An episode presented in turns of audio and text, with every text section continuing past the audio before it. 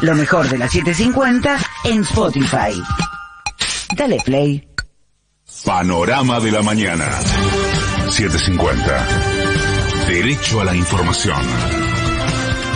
Es la hora 6, un minuto, la temperatura y sensación térmica 19 grados 3 décimas, cielo ligeramente nublado en la ciudad de Buenos Aires, la humedad 73%.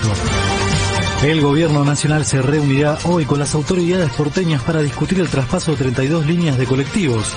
Según un informe, el AMBA concentró el 78% de los subsidios al transporte de pasajeros del año pasado. Jorge Macri afirmó que el Ejecutivo Nacional no quiere asumir el costo de los aumentos que tiene que hacer.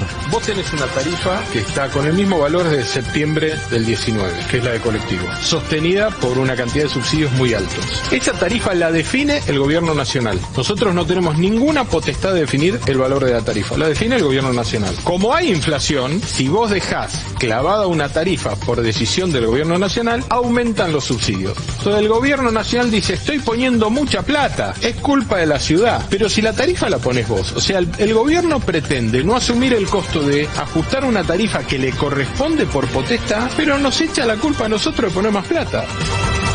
Juan Schiaretti sostuvo que quitarle a la ciudad de Buenos Aires el subsidio al transporte no es la solución del precio del boleto del colectivo en el país. El año pasado fueron 289 mil millones de la nación y repartirlo con parámetros objetivos. No es solución que le quiten los subsidios a una jurisdicción como la que es Cava para tentar mitigar la injusticia que hay con el interior de la patria. Nosotros queremos que haya una ley que diga con parámetros objetivos cómo se reparten los subsidios y que llegue a las 24 jurisdicciones.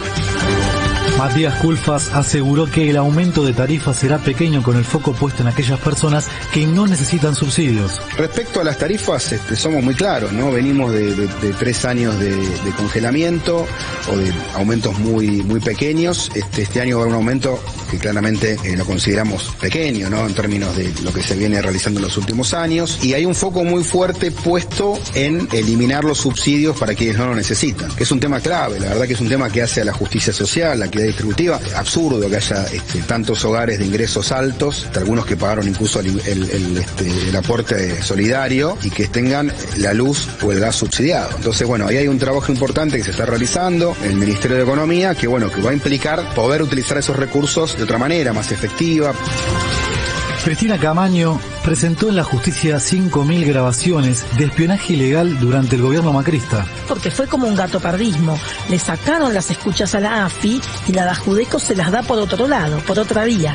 O sea que vuelven a tener ellos las escuchas por un decreto. Entre las, los videos, las escuchas, todas las irregularidades que hemos estado denunciando, era un plan sistemático. El consumo masivo creció 2,5% en enero, impulsado por el turismo.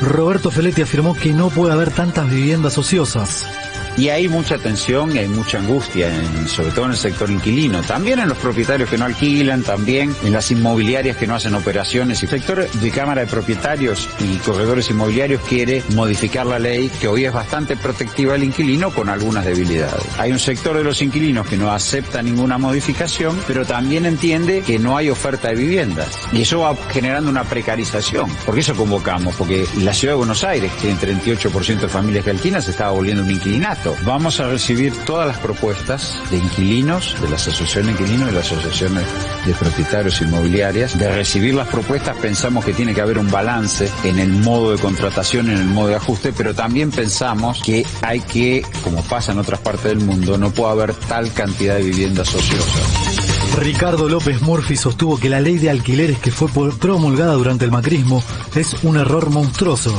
Yo no solo no estaba, No, sino es que fui muy claro en la campaña electoral. Uno de los temas que surgió en la campaña electoral fue mi oposición. Yo estoy convencido de eso. Eso fue un error monstruoso. No hay que meterse en esas cosas. Pero lo aprobaron no hay falla de, no hay falla de mercado. Ahí ha habido una regulación absurda del gobierno y del anterior Congreso. Miren- eso lo vamos a arreglar. Patria Grande. República Dominicana suspendió todas las medidas restrictivas contra el COVID-19. De afuera. El Reino Unido ofrecerá vacunas contra el COVID-19 a niños de entre 5 y 11 años. La vicepresidenta de Estados Unidos viajará a Alemania para asegurar la unidad de la OTAN frente a Rusia. Kamala Harris realizará reuniones con autoridades alemanas y el presidente ucraniano para mostrarse alineada ante una eventual invasión rusa a Ucrania. En tanto, Rusia aseguró que continúa con su retirada militar de Crimea. Pelota. Hoy se disputan seis partidos por la segunda fecha de la Copa de la Liga del Fútbol Profesional. Se destacan Gimnasia que recibe a San Lorenzo a las 17 horas en La Plata y Racing que visita Defensa y Justicia a las 19.15 en Varela. Para hoy se anuncia una jornada con cielo parcialmente nublado y una máxima que alcanzará los 27 grados. En estos momentos la temperatura y sensación térmica 19 grados 3 décimas, cielo ligeramente nublado en la ciudad de Buenos Aires, la humedad 73%. Sergio Becerra. Panorama de la mañana. 750. Derecho a la información.